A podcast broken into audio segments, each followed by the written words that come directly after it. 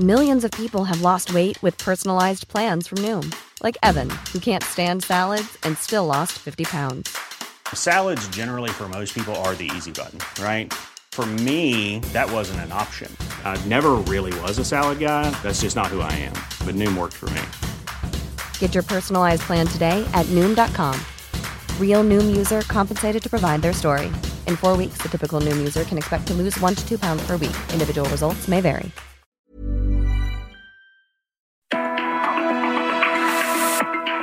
Hablando fuerte, una visión actual del mundo laboral.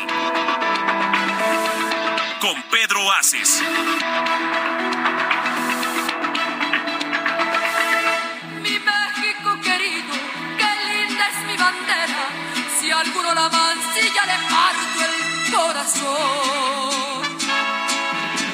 ¡Viva México! ¡Viva! ¡Viva América! ¡Viva! ¡Oh tierra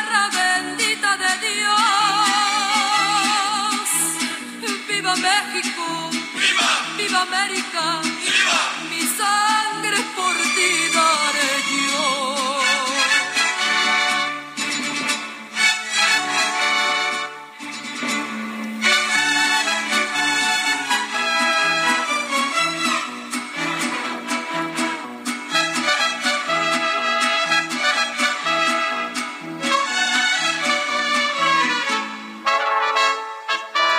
Soy pura mexicana, por eso estoy dispuesta, si México lo quiere, que tenga que pelear.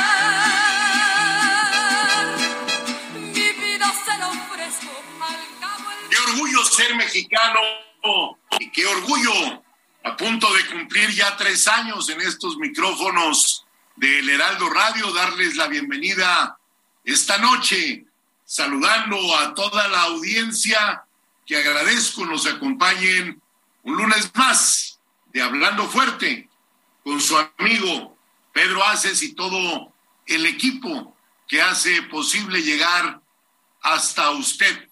Arrancamos el mes patrio escuchando Viva México con esa gran intérprete que es mi querida amiga Aida Cuevas. En, en este mes especialmente nos debemos de sentir, bueno, siempre hay que sentirse orgullosos de ser mexicanos y en septiembre hay que celebrar con responsabilidad desde el día primero hasta el día último del mes de septiembre, que es el mes patrio. Y de veras yo sí me siento muy orgulloso de haber nacido en esta tierra, un país que lo tiene absolutamente todo. El mejor país del mundo se llama México. Soy nacionalista y, y, mexicano porque así quiso Dios que yo naciera en este país y de veras no tengo cómo darle gracias de esa gran oportunidad de haber estado eh, desde niño y espero me guarde muchos años viviendo en México, recorriendo el país, conociendo cada municipio, cada rincón, cada, cada lugar, 11 mil kilómetros de litorales en nuestro país. Y para mí es un gusto y de verdad conocer todo, todo mi, mi querido país que se llama México. En septiembre arrancamos en este mes, como ya lo dije, han sido tres años en la mejor cadena radiofónica de México, en el 98.5, que nos ha dado la oportunidad de llegar a todos ustedes. Y en próximas semanas vamos a hacer un gran, pero gran remoto celebrando el mero día, los tres años de Hablando Fuerte, que se dicen fácil, pero siempre se hace un esfuerzo para tratar de estar siempre platicando e informando los sucesos que pasan en nuestro país, en el extranjero, ahora con la internacionalización de CATEM. Y quiero invitar a todos ustedes a que no dejen de escucharnos. Quiero enviar un mensaje cálido y fraterno por el Día del Trabajo en los Estados Unidos, que se celebra cada primer lunes del mes de septiembre, a los millones de trabajadores de origen hispano y mexicano que todos los días suben la camiseta para ambos países, déjenme decirles que su contribución, que es enorme y muy reconocida por un servidor, permite el desarrollo económico de esa gran potencia que es los Estados Unidos de Norteamérica. Un dato, la Universidad de California reporta que la contribución a la economía estadounidense por parte de la población latina es por sí la misma al equivalente de la séptima economía más grande del mundo.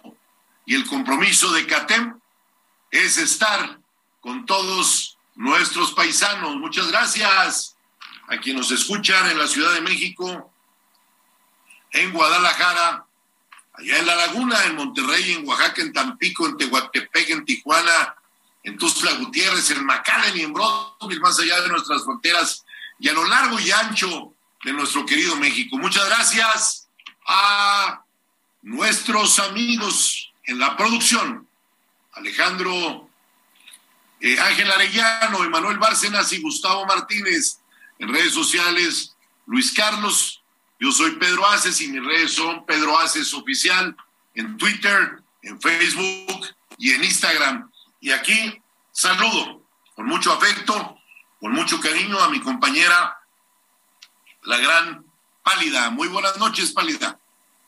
¿Qué tal, Pedro? ¿Cómo estás? Muy buenas noches. De verdad estoy encantada de verte. Andabas recorriendo muchos lugares, saludando gente, trabajando. Nos tienes que contar todo. Y pues mientras les doy el teléfono en cabina que tenemos para toda la gente que nos hace el honor de escucharnos lunes a lunes en Hablando Fuerte con Don Pedro Ace, 55 56 15 11 74 Felices de empezar el mes de septiembre, el mes patrio, en donde Pedro Aces cumple ya tres años en este mes con su programa. Y la verdad es que hay, pues, esto es un mundo de programas. Al rato Luis Carlos nos va a decir cuántos programas exactamente son en tres años. Y mientras tanto regreso a los micrófonos con Pedro Aces para que nos cuente todo lo que ha hecho en estos últimos días.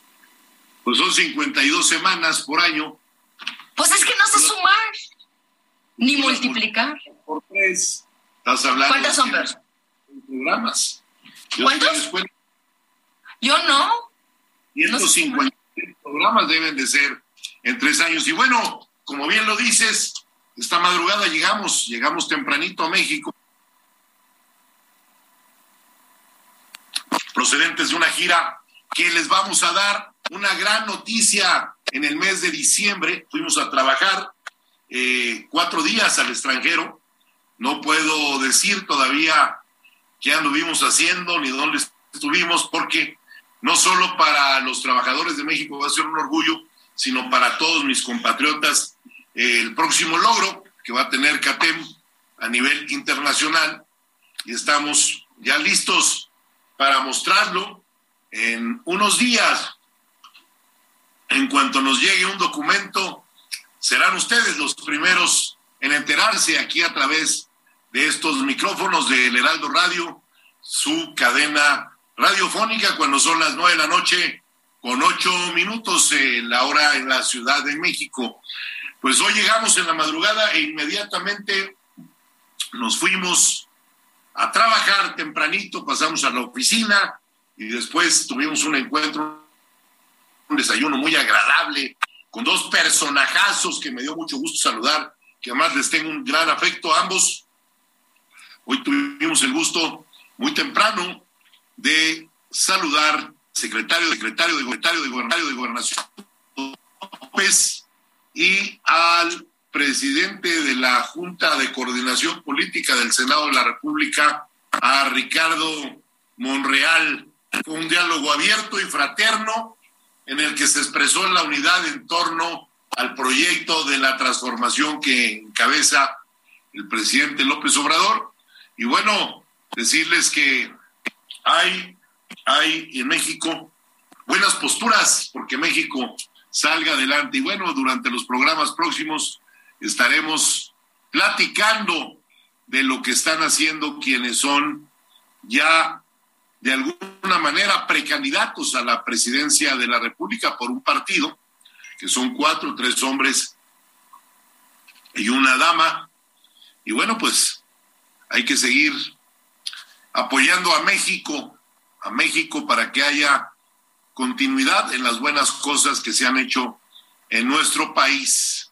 En la agenda nacional, las cifras de la encuesta nacional de ocupación y empleo del INEGI, la cual fue lanzada la semana pasada después de la contratación laboral que provocó el COVID-19 en México en la etapa pospandemia. Cada vez más mexicanos se han reintegrado o ingresado eh, al Instituto Mexicano del Seguro Social y con eso podemos dar ya buenas noticias de que los empleos van a la alza. Por primera vez la población mexicana está ocupada al corte de julio del 2022. Se registró un crecimiento del 2% del total de mexicanos que tienen al menos una actividad remunerada en comparación con otras. En términos absolutos, esto implicó un millón treinta y tres mil seiscientos ocho mexicanos más que la población ocupada anterior, de acuerdo con cifras que da la encuesta nacional de ocupación y empleo del INEGI. Esto representa uno de los niveles de desempleo más bajos en la historia del país, pues se ubicó al 3.21%, gracias a los empresarios que día a día siguen apostando por México, arriesgando sus capitales. Por cierto, hoy platiqué también largamente con Francisco Cervantes, presidente del Consejo Coordinador Empresarial, y vamos a tener una reunión muy interesante que algunos pasajes de esa reunión los vamos a pasar en el primer programa de octubre, ya que esa reunión se va a llevar a cabo el 27 de septiembre. Y vale mucho la pena porque va a estar el Consejo Coordinador Empresarial y la CATEM. Va a haber una reunión muy, muy importante sobre la productividad. Y así lo vamos a estar haciendo esporádicamente, mes a mes, invitando mandatarios de los diferentes estados de la República para que ese sistema tripartita entre los gobiernos, los empresarios y los trabajadores siga adelante. Y ese tripartismo es como las plantas, hay que regarlo. Tenemos la obligación, los empresarios, los trabajadores y los políticos, de conjugar, de armonizar, de ver que haya mejor productividad para que a nuestro país le siga yendo bien. En otras cosas, el pasado primero de septiembre, tal y como marca nuestra constitución política, el señor presidente de la República Mexicana envió al Congreso de la Unión su cuarto informe de gobierno. Ese mismo día, desde Palacio Nacional, informó a la ciudadanía de todo el país los grandes logros que ha tenido este gobierno. Y mencionaré aquí algunos. El peso mexicano, contra lo que mucha gente decía, yo me acuerdo por ahí del 2018, cuando recién gana López Obrador, que mucha gente decía que si ganaba López Obrador se iban de México. Y no he visto todavía uno que se vaya. Y el dólar, el dólar no se ha devaluado, al contrario, demuestra fortaleza nuestro peso frente a la moneda gigante del mundo que es el dólar. 21 millones 236 mil 866 trabajadores están inscritos ya en el Instituto Mexicano del Seguro Social, 623.230 más. Ahora que cuando empezaba la, pandemia del COVID-19, si el, si el subsidio de los combustibles, la inflación, sin el subsidio, de los combustibles, la inflación habría llegado al 14% y el salario real promedio de 8.943 pesos hubiera bajado a 7.900, es decir, se evitó una pérdida casi del 12% con ese subsidio. México está considerado en el mundo como uno de los países con más potencial para invertir y hacer negocio. Y eso lo estamos viendo porque están empezando ya a llegar muchas empresas extranjeras a invertir y abrir, abrir fuentes de empleo aquí en nuestro país. ¿Qué te parece algunos de los logros, Pálida? Y esos son solo algunos de los muchos que mencionó el presidente en el informe ya, su cuarto informe de la cuarta transformación. Y creo que lo que nos estás comentando, Pedro, todos las y los mexicanos debemos estar muy pendientes de que se nos informe lo que está pasando en nuestro país para poder entender por qué la inflación, por qué algunos precios. Y creo que el ejercicio de comunicación y de rendición de cuentas de cada año es una, una cosa muy valiosa que todos deberíamos haber escuchado. Fíjate que se han ido como agua estos cuatro años, pero ha habido grandes logros, como los estoy mencionando. El comercio bilateral de bienes entre Estados Unidos y México, donde hoy somos el mayor socio comercial de los americanos, alcanza ya los 384 mil millones de dólares este año. Se ha otorgado también créditos eh, en Fobiste y Infonavit en beneficio a casi dos millones de trabajadores y el programa de ampliación, reconstrucción y construcción de vivienda llega hoy a 312 mil familias pobres. La construcción del aeropuerto Felipe Ángeles generó 169 mil empleos.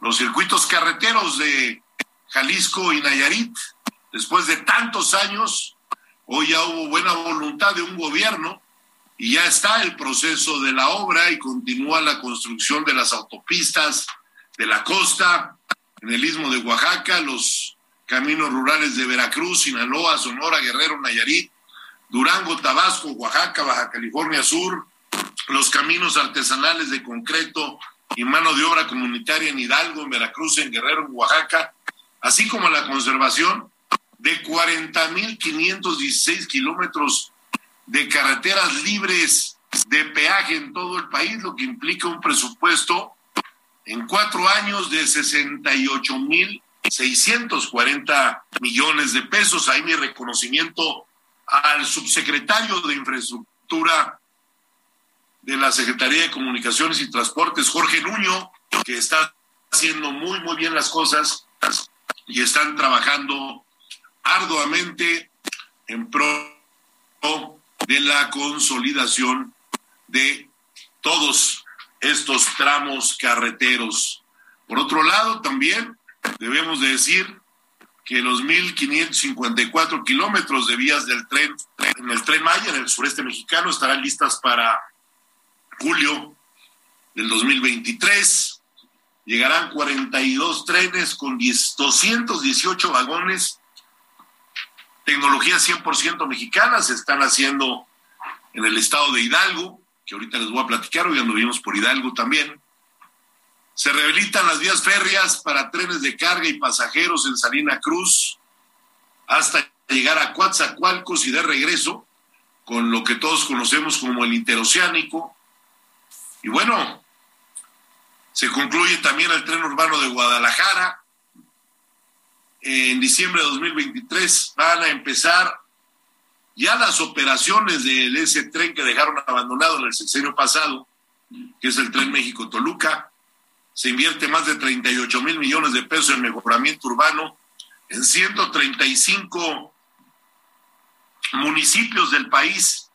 Se han construido 151 unidades deportivas, 293 parques, malecones, espacios artísticos y culturales, 44 mercados, 162 escuelas, 22 centros de salud, 218 calles y redes de agua potable, así como la reconstrucción de 6.720 edificios públicos y 1.945 lugares históricos e inmuebles culturales afectados por los sismos del 2017. Es de reconocerle al presidente López Obrador su trabajo día a día.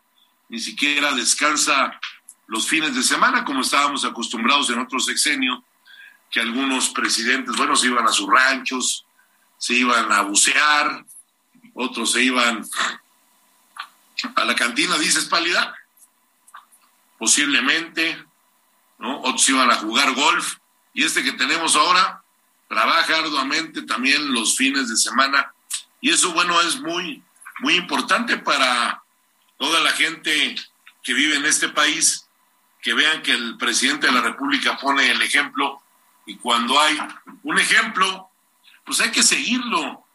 Y bueno entre otras cosas también hubo ya cambio en la CONAGO en la Conferencia Nacional de Gobernadores. Terminó ya quien hoy también terminó como gobernador, Omar Fayad Meneses, deja la CONAGO y ahora toma las riendas el gobernador de Oaxaca, Alejandro Murat Hinojosa, a quien le deseamos mucha suerte ahora que está tomando las riendas de la Conferencia Nacional de Gobernadores. Y bueno, declaró hoy y estoy muy satisfecho con esa declaración y mañana ya será un hecho que en el estado de Aguascalientes la dirigente Berenice Ruiz dijo, vamos por el incremento del 11% a favor de los trabajadores. Y bueno, esto no lo saca ella del sombrero del mago de donde sacaban los conejos y las palomas. Esto lo hace eh, con hechos verificables que ponen en contexto que es muy importante un mejor salario cuando una empresa como es Nissan mexicana, pues tiene tanta producción, no le pueden pagar ahí nuestros amigos nipones, pues mal a la gente como estaban acostumbrados en otros, en otros tiempos. Por darles un ejemplo, entre enero del 2021 y julio del 22, Volkswagen de México hizo 470.177 vehículos ligeros. Volkswagen de México, en su revisión de contrato colectivo, ofreció incrementos a sus trabajadores del 9% en el sueldo y 2% en las prestaciones. Y Nissan Mexicana, Nissan de México, entre enero del 2021 y julio del 2022 ha producido 769 mil 918 vehículos ligeros y hasta el día de hoy, hasta el día de hoy, ¿sí? No se han manifestado en un aumento salarial. Por eso, como dirigente nacional de CATEM, apoyo a ojos cerrados ese incremento justo, ¿sí? Para las familias hidrocálidas de todos los trabajadores de esa empresa del 11%. Y como referencia les digo que el Banco de México eh, dio a conocer una inflación para el 2022 cerrando en julio del 8.5% y en el 21 cerró en el 7.36%. Entonces, desde aquí a todos mis amigos que nos escuchan en Aguascalientes, les digo, vamos por el incremento porque no se lastima ni se trastoca a la empresa. Tampoco se pone en riesgo la producción y las empresas deben de tener muy claro que si son empresas que producen mucho y ganan mucho, tienen la obligación de pagarle mejor a sus trabajadores cada día. Y para eso estamos, para respaldar a los trabajadores mexicanos sin lastimar los intereses del empresariado. Pero bueno, no solo Nissan eh, vendrá incrementos, vendrán otras empresas con incrementos porque hay gente que no puede vivir onerosamente, que trabajan muchas horas, ya los niños entraron a la escuela, por eso se ve tanto tráfico en la Ciudad de México, y hay que tener un mejor salario. Agradecemos al empresariado mexicano, al gobierno del presidente López Obrador los, los aumentos de los últimos tres años, pero creo que no son suficientes. Por ello, los sindicatos tenemos que buscar un mejor salario para los trabajadores mexicanos. Vamos a un corte comercial, amigas, amigos. Estamos en Hablando Fuerte y regresamos en unos minutos. No le cambie 98.5 FM, El Heraldo Radio.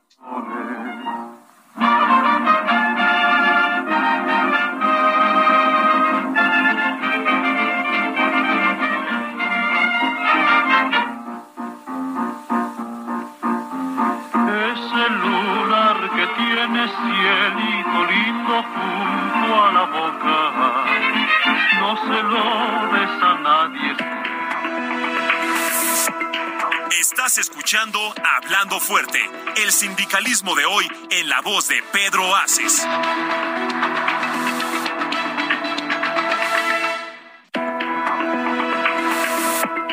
Esto es Hablando Fuerte con Pedro Aces. Continuamos. Millions of people have lost weight with personalized plans from Noom, like Evan, who can't stand salads and still lost 50 pounds. Salads, generally, for most people, are the easy button, right?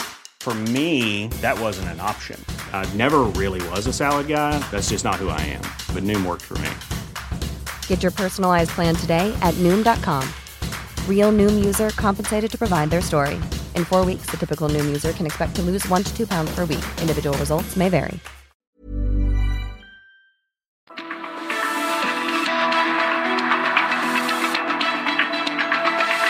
Praderas y flores que son como talismanes del amor de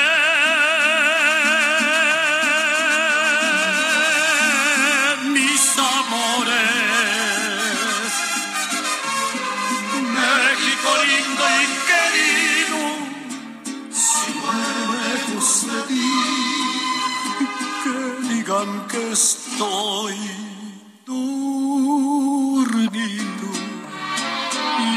me traigan a ti, que digan que estoy dormido y que me traigan a ti, México lindo y querido, si muero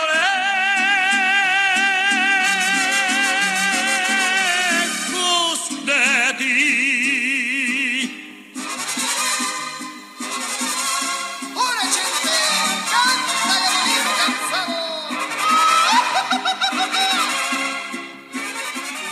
Hermoso es escuchar a mi entrañable amigo, descanse en paz, Vicente Fernández, con esta gran melodía.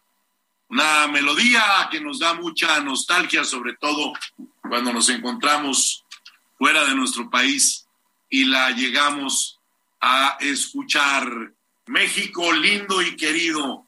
No hubo mejor título para esta canción que esa, porque México es lindo en todos los aspectos y yo creo que no hay quien en el mundo no le tenga cariño a México.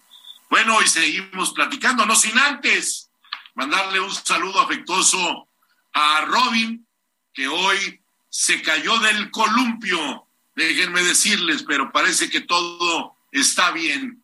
Y bueno, el país sigue transformándose, transitando hacia una nueva normalidad democrática, como lo hemos visto ya de hace tres años para acá, donde la decisión de los ciudadanos en las urnas está provocando cambios históricos, y eso es lo que hoy sucedió en Hidalgo,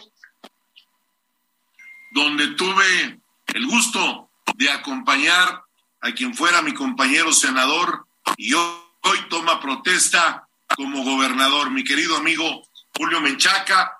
Ahí estuvimos presentes y asistió pues una gran parte de la clase política nacional. Con la llegada de Julio Menchaca al gobierno de una entidad federativa que era priista, 100%, pues quedan atrás 93 años del partido único que gobernó en esa entidad. Pasaron 29 gobernadores en esos 93 años, desde 1929, hasta que por fin los hidalguenses pudieron sentirse orgullosos de que haya una verdadera alternancia, una alternancia que llega en muy buenas manos, ya que desde su campaña Menchaca fue el candidato que tuvo las mejores propuestas, entre ellas se comprometió a reducir el 50% de los sueldos de la alta burocracia que cobran mucho y hacen poco. También a través de la revisión del uso del gasto público, comentó que va a terminar con la corrupción de todos los niveles de gobierno. Eso sería muy importante. Ojalá lo cumpla. que va a garantizar el abasto en medicamentos, en clínicas, en hospitales. Y bueno, cuando alguien toma protesta siempre da esperanza de que haya inversiones, de que se instalen parques, que se instalen eh, para que las familias tengan una mejor forma de vida, para que convivan, que haya garantías para todos los programas sociales, que se fortalezcan los programas de salud, que tengan un eh, turismo que sea prioridad, hacer auditoría siempre es lo mismo a las administraciones pasadas y por supuesto algo que en Hidalgo le surge es ya ese combate a los casticazgos. Ojalá Julio Menchaca lo haga, porque creo que sí es importante, ha sido un estado lleno de casicazgos a lo largo de esos 92 años. Y tengo plena confianza porque lo conozco bien y cumplirá. Es un hombre de acciones eficiente que sé que hoy le va a dar resultados. Omar Fayad, gobernador saliente, dijo, dejo el Estado en mejores condiciones que cuando lo recibí. Y también lo creo, también lo creo, porque también conozco a Fayad Meneses y creo que hizo una gobernatura, una gobernanza, ¿sí? Decorosa. Ahora hay que celebrar esos 93 años de la alternancia, sobre todo, porque las autocracias, las plutocracias, las anarquías y las dictaduras, pues nunca han sido buenas. Por eso, un cambio es para acabar con las malas prácticas de un sistema que ya se fue, como dicen en Hidalgo, y hoy lo reiteraban la gente con gritos, sí, que ya se fue para siempre.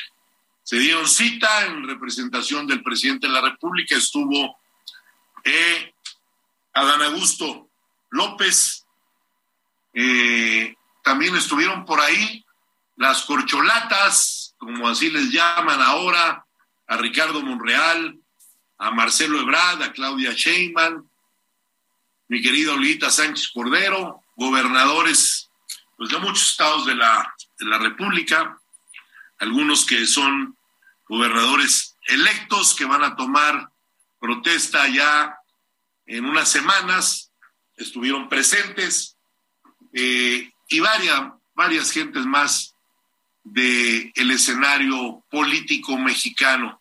Algo que me pareció muy interesante y quiero compartirlo con el auditorio, es que ahora el gobernador Menchaca habló de cómo se debe de aprovechar la cercanía que tienes como gobernante con el presidente de la República.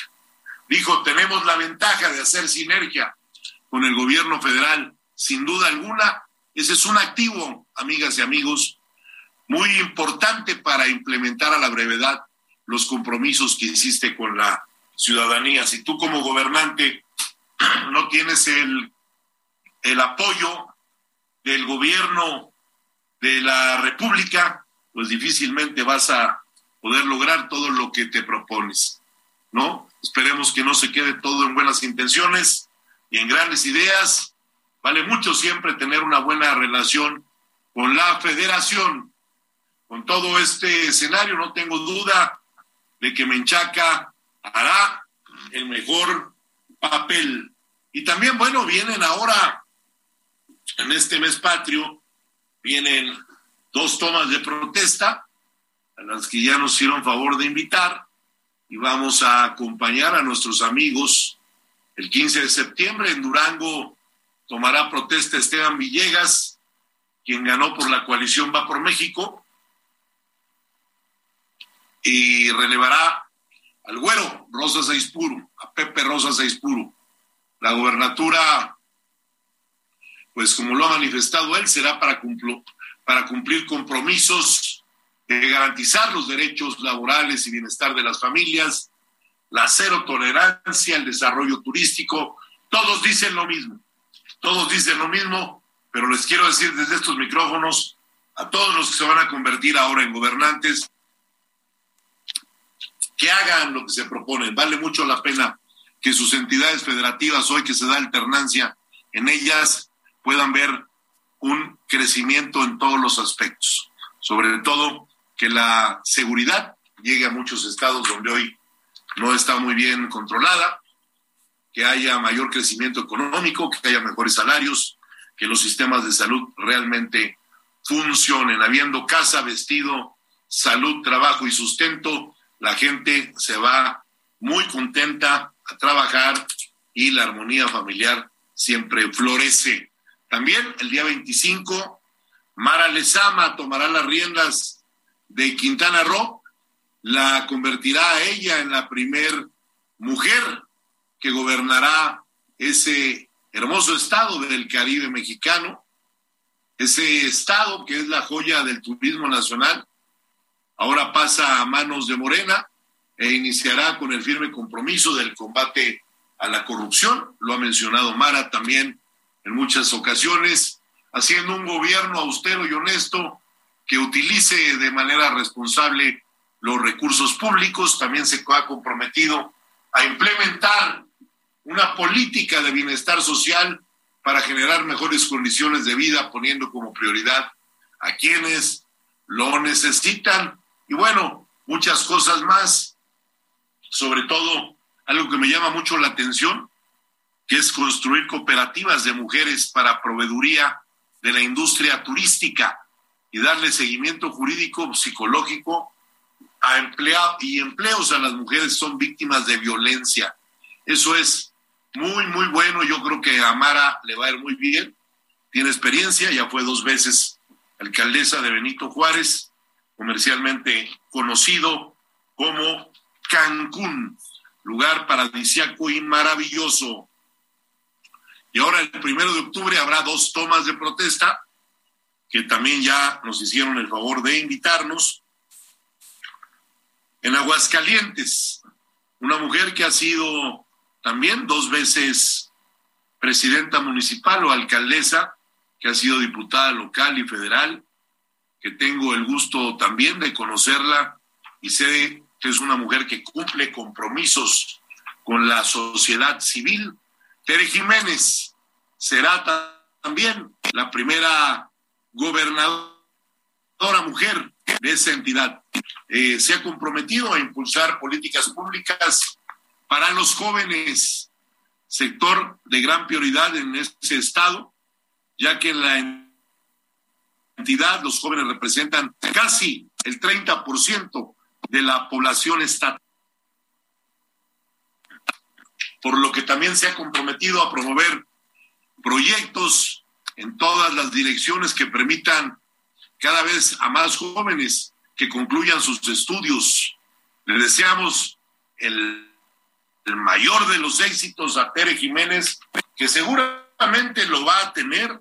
Aguascalientes, bueno, es el centro del país y hay mucha industria que ha creído en, en ese estado, aunque es pequeño en territorio, tiene una gran industria variada, tiene grandes empresas, grandes industrias, hay una cadena automotriz muy, muy importante de muchas fábricas que fabrican todo lo que un vehículo necesita.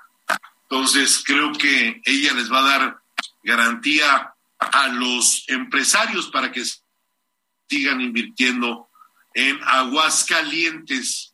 Y ese mismo día, mi gran amigo Américo Villarreal tomará protesta como gobernador de Tamaulipas. Ya le urgía un cambio a ese estado. Fíjense ustedes nomás cómo ha sido Tamaulipas desde que yo me acuerdo, ¿no? Desde Manuel, que era gobernador, Manuel Cavazos Lerma, pues yo creo que fue el último que salió bien librado, porque de ahí para acá, pues le ha ido muy mal a Tamaulipas con sus gobernantes, ¿no? Uno tras otro, bueno, han estado guardados, inclusive el, el penúltimo gobernador de, ese estado de Tamaulipas sigue detenido, ¿sí? Y el anterior también, también sigue sigue detenido. Y bueno, no sé qué le depara el destino ahora al que ya le faltan pues menos de un mes para entregar ese estado.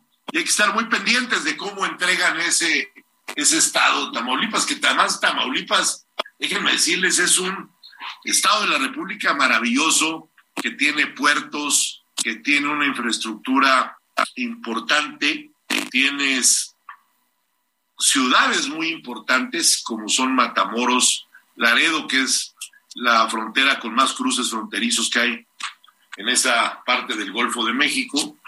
Tienes el puerto en Matamoros que se está desarrollando, tienes Tampico, tienes Altamira, tienes Reynosa, tienes Ciudad Victoria, tienes eh, municipios sumamente importantes que le dan una gran productividad al Estado. Entonces, ojalá le vaya bien con Américo. Yo conozco a Américo, fue compañero mío senador, es un agente de principios, tiene experiencia. Su padre fue gobernador cuando Américo era joven. Él ya vio lo que es de cerca que se gobierne una entidad federativa. Su papá fue de los últimos grandes gobernadores que tuvo, sin lugar a dudas, eh, Tamaulipas. El cambio de poder se dará en el marco de las investigaciones que se siguen desde el gobierno federal contra el actual gobernador, por eso, pero eso también no será un impedimento para que en Tamaulipas empiecen a llegar los resultados pronto.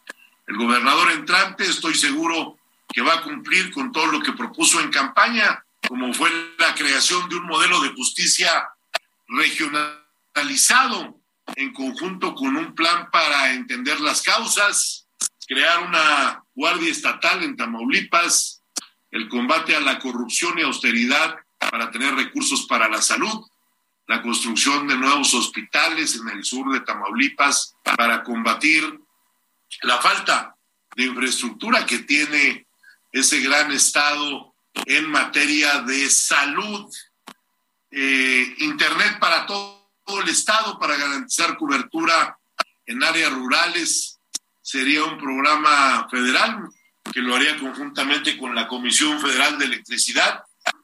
La mejora de la infraestructura que tenga impacto nacional e internacional con los fuentes fronterizos.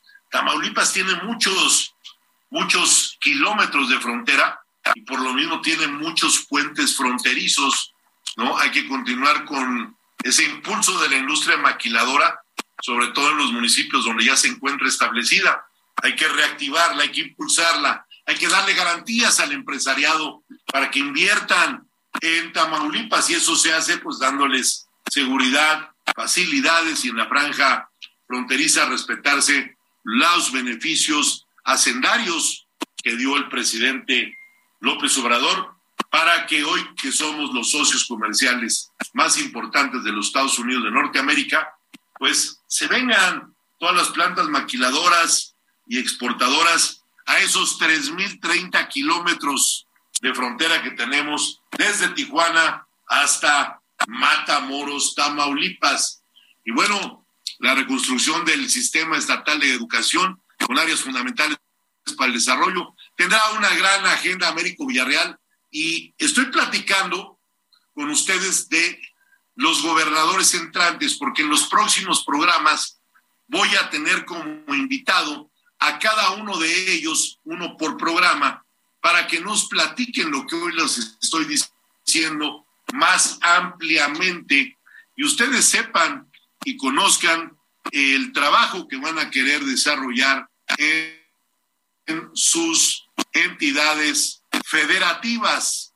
Finalmente, el primero de diciembre también será el sexto estado de la República donde hubo elecciones, que asumirá el mando en Oaxaca y será de la mano de Salomón Jara, con quien también tuvimos el gusto de coincidir como senadores de la República y es un hombre de primera que tiene un gran amor por sus raíces oaxaqueñas, por su estado. El gobernador saliente Alejandro Murat, a quien desde aquí le le mando mi reconocimiento por el gran trabajo que ha venido haciendo en Oaxaca, porque hay que decirlo claro y hay que decirlo fuerte. Alejandro Murada ha hecho un gran trabajo, por eso el presidente López Obrador visita tanto Oaxaca, porque vemos los estados donde no hacen buen trabajo, pues va poco el presidente. Y en Oaxaca, en lo que va de estos tres años, cuatro años ya, creo que ha visitado más que a ningún otro estado. Creo que son más de treinta y tantas visitas que ha hecho el presidente a Oaxaca. Sin duda hay un antes y un después para este bello estado. Alejandro le va a dejar la vara muy alta a mi querido Salomón, pero Salomón es un hombre con capacidades y seguro estoy que va a poner cuerpo, alma y corazón por entregarse a todos mis amigos que les mando un saludo aquí, a toda esa gran gente de Oaxaca, a toda la gente de sus ocho regiones. Oaxaca tiene ocho regiones que además me encantan y está comprometido a tener una economía responsable, un gobierno austero. Ha dicho Salomón que reconocerá y promoverá los derechos de los pueblos indígenas y hacer un estado de bienestar común, brindar mayor salud y medicamentos a todas las comunidades, van a apoyar a deportistas, que por cierto le quiero mandar aquí un saludo a mi querido campeón, al gran Pepino Cuevas, quien no se acuerda de ese gran boxeador que tantos triunfos le dio a México y que hoy acertadamente en el estado de Hidalgo es nombrado director del deporte en Hidalgo, José Pipino Cuevas, ahora va a ponerse a trabajar allá. Y otro, otro nombramiento que me dio gusto también fue el del procurador del estado de Hidalgo, donde hoy estuve. ¿Sí? ¿Quién crees que es pálida? La pálida ya se me duró. Ay, no, ¿quién es? Santiago Nieto como procurador en el estado de Hidalgo. Pero bueno, estamos hablando de Oaxaca y creo que tendrá un éxito importante nuestro amigo Salomón, ¿no? Y sobre todo, ahora que, bueno, no es lo mismo que haya gobernadores, aunque sean otros partidos como Murat y Fayad, que te dejen un estado mucho mejor de cómo lo recibieron. Es más fácil para ti que entras a gobernar ahora recibir un estado como lo va a recibir Américo Villarreal, que está Tamaulipas. Entonces, No, bueno, doctor. son los grandes retos históricos de nuestro país y ahora se tiene la oportunidad de demostrar que sí se puede hacer un cambio verdadero. Mi llamado a todos ellos, a los seis próximos gobernantes, es un llamado amistoso, pero un llamado fuerte a nombre de todos los trabajadores para que no se dé un paso atrás en sus entidades, en el avance que llevamos de la libertad sindical. En CATEM vamos a seguir trabajando con todos ellos para que haya mejores resultados, que no se pierda el sistema tripartita en cada entidad federativa.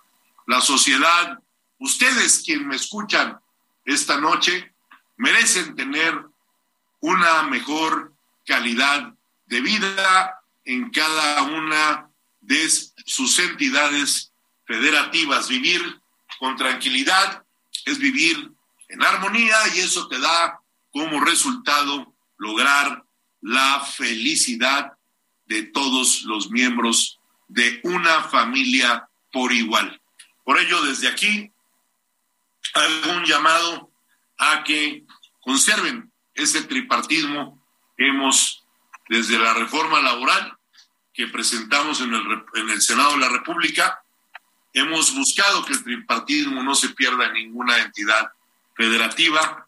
Hoy también en los mismos municipios, municipios muy importantes que tienen pues un desarrollo económico importantísimo, ¿sí? que también han creído los empresarios en esos municipios y que hay alcaldes de todo, buenos, malos, regulares, pero hay estados de la República que hoy cuentan con alcaldes que están abriéndole las puertas de sus municipios a los empresarios para que se puedan tener mayores fuentes de trabajo.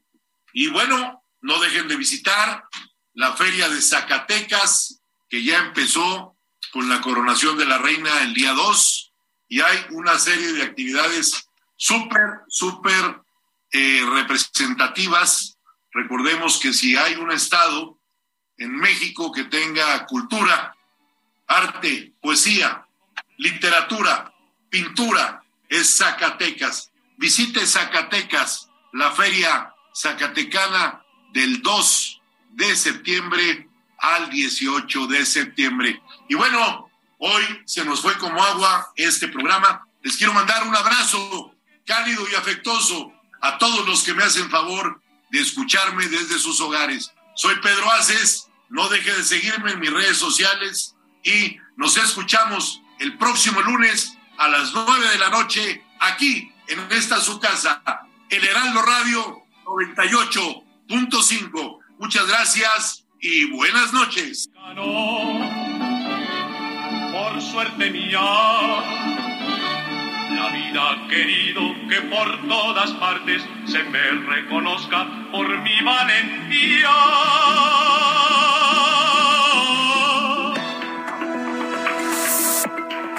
Hasta aquí, hablando fuerte, con Pedro Aces, actualidad de México y el mundo.